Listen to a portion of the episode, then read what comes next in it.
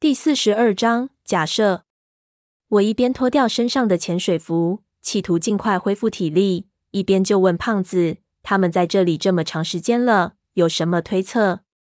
他摇头：“我自己觉得最靠谱的推测就是我们都死了，穿透岩石进入这个洞穴的是我们的鬼魂。”我苦笑，这话的意思我明白，并不是真的认为我们都死了。他想说的是，其他的推测比这个更不靠谱，这是没有前因后果的事。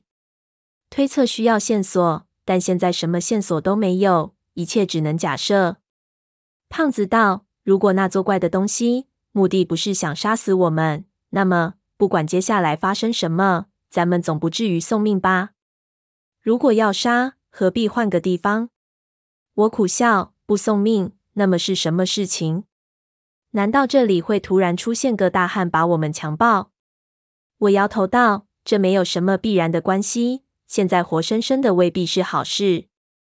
你吃醉虾不也是图个新鲜吗？”胖子吸了口凉气，想着确实耸人，就有点郁闷，骂道：“老子最恨这种摸不着、想不明白的东西了。你说咱们三个人是不是八字犯冲？怎么碰一起老走这种窑子？”狗日的，实在是魔障！还有那阿贵也真是的，啥也不知道，否则有点提示也能提防点儿。我暗暗皱眉，胖子说的很对，这件事之所以一点头绪都没有，甚至无从推测，就是因为这样。现在的处境是莫名其妙就发生了的，在我们的已知里，肯定缺少了某一样非常关键的东西。调查从村子开始，一点一点衍生。所有的讯息都是由上一集的讯息带出的。现在知道了铁块的来源就是那些铁俑，知道文景来过这个湖畔，也确定了考古队被人调了包，并晓得了湖下古寨的一些秘密。虽然其中的线索有些还没完全连上，比如说这些铁俑到底是怎么回事，但只要继续调查下去，我相信一切都会连起来。但是目前在这里发生的事情，眼下的困境。却和这些讯息都没有关系，也就是说，我们在村子中了解到的多种线索中，完全的缺失了一块。是在哪里漏掉了呢？刚才我问胖子他的推测时，发现这件事没法推测，没有人二号可以佐证的因素。想着这些，我对他和闷油瓶说：“我们应该把知道的东西从头完全理一遍。这个地方和这整件事情肯定有联系。”从头完全都列出来，说不定能找到点提示。胖子吹气，指了指的上，上面有他用石头刻字的痕迹。我之前理过了，实在想不出来。你要理也好，你读的书多，应该比我好一些。我理到后来头都痛了。我看着那些字，正是他专用的枚举法，把所有的可能性全部都写下来，包括所有的线索，然后在那里画圈。找到其中的联系。我道：“这一次和以往碰到的不同，所有的讯息都是碎片。你这么写，只会越写越乱。我先理一下，然后我们从一个概念开始，看着能不能搭积木一样把整条线搭出来。”我捡了一块石头，在另外的地上写上了几个关键字。从进村开始，陆续发现的东西和后续的部分全部连起来。铁块。铁俑的碎片，湖底的村子，不知是何用处，到处都有，似乎有危险，散发奇怪的味道。照片烧毁。盘马的说法：考古队被调包，尸体找到，打捞铁块，墓地。水下的古寨，汉式鼓楼，地下通道，大量铁俑，玉矿。封闭的矿洞，铁俑，同样的凿痕。A、B，刺痛，昏迷。C，窒息。昏迷。写完后，把那些已经确定的东西全部划掉，表格就变成表情符号。不高兴，不知是何用处，似乎有危险，散发奇怪的味道。目的：大量铁俑、玉矿。封闭的矿洞，铁俑，同样的凿痕。A、B，刺痛，昏迷。C，窒息，昏迷。这样一来，我们能确定和不能确定的东西全部都列了出来。接着，我们是将其中一些因素连起来。道：首先，我们先肯定古寨里的汉式鼓楼的主人姓张，暂时叫他张家楼主。我看了闷油瓶一眼，这人有军功，而且是个国学大家，可能是当地的军阀，当然也可能是其他背景，和事情的核心没有太多关系。在某年某月，这个叫张家楼主的人，因为某种原因，同样这种原因我们不需要知道，发现这寨子底下有一个玉矿，在巨大利息的诱惑下，他伙同了这里的窑王强挖，在窑寨中修建一座结实的汉式楼宇，供手下使用。楼宇修得这么坚固，显然他们在这里的强挖时间非常长，可能准备几代人干下去。我们现在所处的这个洞穴，看开凿的痕迹，应该就是他们挖掘的矿洞，至少是其中之一。说完，我看向胖子，问他有什么要补充的。他摇头。我又道：“好，事情到这里一切正常，也都符合常理。可这就和我们现在的处境有了矛盾。显然，目前所处的矿洞是全封闭的，所以我可以这么说：从一切正常到现在的处境，这之间的时间内，发生了一件事情。”使得矿洞发生莫名其妙的变化。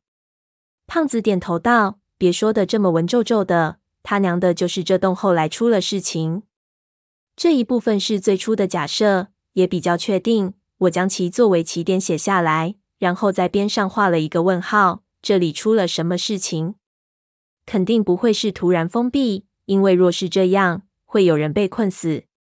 非也，你想，我们进来都是莫名其妙的。”他们说不定后来找到了出去的办法。胖子道：“我摇头。那个年头的矿工是什么文化素质？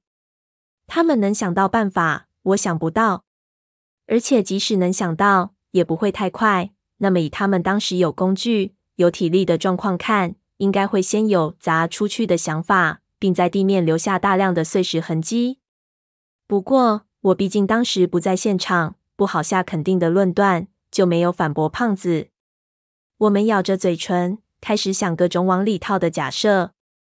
还没想上两圈，闷油瓶就开口了，淡淡道：“矿洞中的神像是瑶族的雷王神，是凶神，一般不会公开供奉，除非发生过什么可怕的事。”我们都愣了一下。胖子道：“我靠，你怎么懂这玩意儿？”闷油瓶不回答，继续道：“这东西在里面。”说明事情不是突然发生的，而且发生后还能从外面拿来石像在这里供奉，代表这件事虽然很可怕，但是不至于把他们吓跑。我想了想，觉得有道理。设立神像，表明他们还想继续挖掘下去，所以用这个神像在这里镇压什么？事情虽然可怕，但只是心理上的恐慌，还没威胁到生命安全。咱们想想，换位思考，如果我们是矿工。在什么情况下也会这么做？胖子吸了口冷气，这听上去怎么这么耳熟？难道他们在这里挖到了不吉利的东西？我也点头，似乎在同时冒出同种念头。过去经常在老家听到这种传言：什么工厂动工，结果地基一挖，挖到了乱葬的死人骨头，就摆个关公震一下。这里是岩层，这种狗屁地方能挖到什么？胖子道。难道是霸王龙的化石？说完，唉了一声，显然感觉自己的说法挺有可能的。你想，他们挖着挖着，突然挖到这么个史前怪物，肯定吓个半死，以为挖到妖怪的骨头了。我拍了拍他，同志，有空多读点书。恐龙化石的年代和玉的年代差了好几亿年，这里挖出恐龙化石，就好比肯德基全家桶一样。那你说是什么？胖子不服气道。我们想了想，都摇头。其实根本没法想，这种岩脉里能有什么既合理存在，有让他们觉得不吉利的东西。我真想不出来。这里合理存在的东西，只可能是石头。难道是一块让他们觉得不吉利的石头？如果说不合理，那么什么都有可能。胖子走到那神像面前，问闷油瓶道：“小哥，这类王神凶到什么程度？”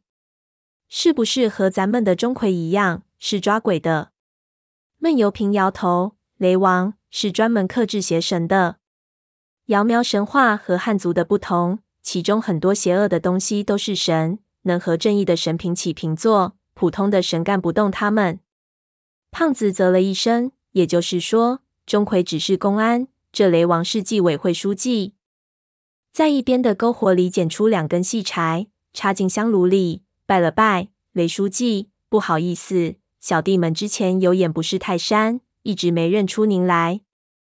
这点东西不成样子，但也算是个形式，就当是张白条。要咱们能出去，小弟们一定把香油补上。我知道您搞纪委工作，很多东西收了不方便，回头您把您夫人电话告诉我，咱们跟您夫人联系。我心说这家伙也太不靠谱了，道：“你也不是姚人，人家怎么可能会保佑你？别浪费你的柴火了。况且只有上级给下级打白条，哪有下级给上级打白条的？”胖子道：“你懂个屁！你在杭州交税，去北京就不交税了。我这不叫白条，叫齐全。咱们这叫先打个招呼，好过以后后悔。”说着，他转身，不想那细柴因为头重脚轻，一下子带动香炉倒了下去，根部翘了起来，香灰全翻出来。胖子立即回身扶住。我笑道：“你看，人家清正廉明，不收。”胖子再啧了一声，把细柴掰撕一半，重新插进去，然后把洒出来的香灰用脚擦平，擦了几下，随着香灰被涂开，我忽然看见他脚下的岩面上。出现一些奇怪的线条。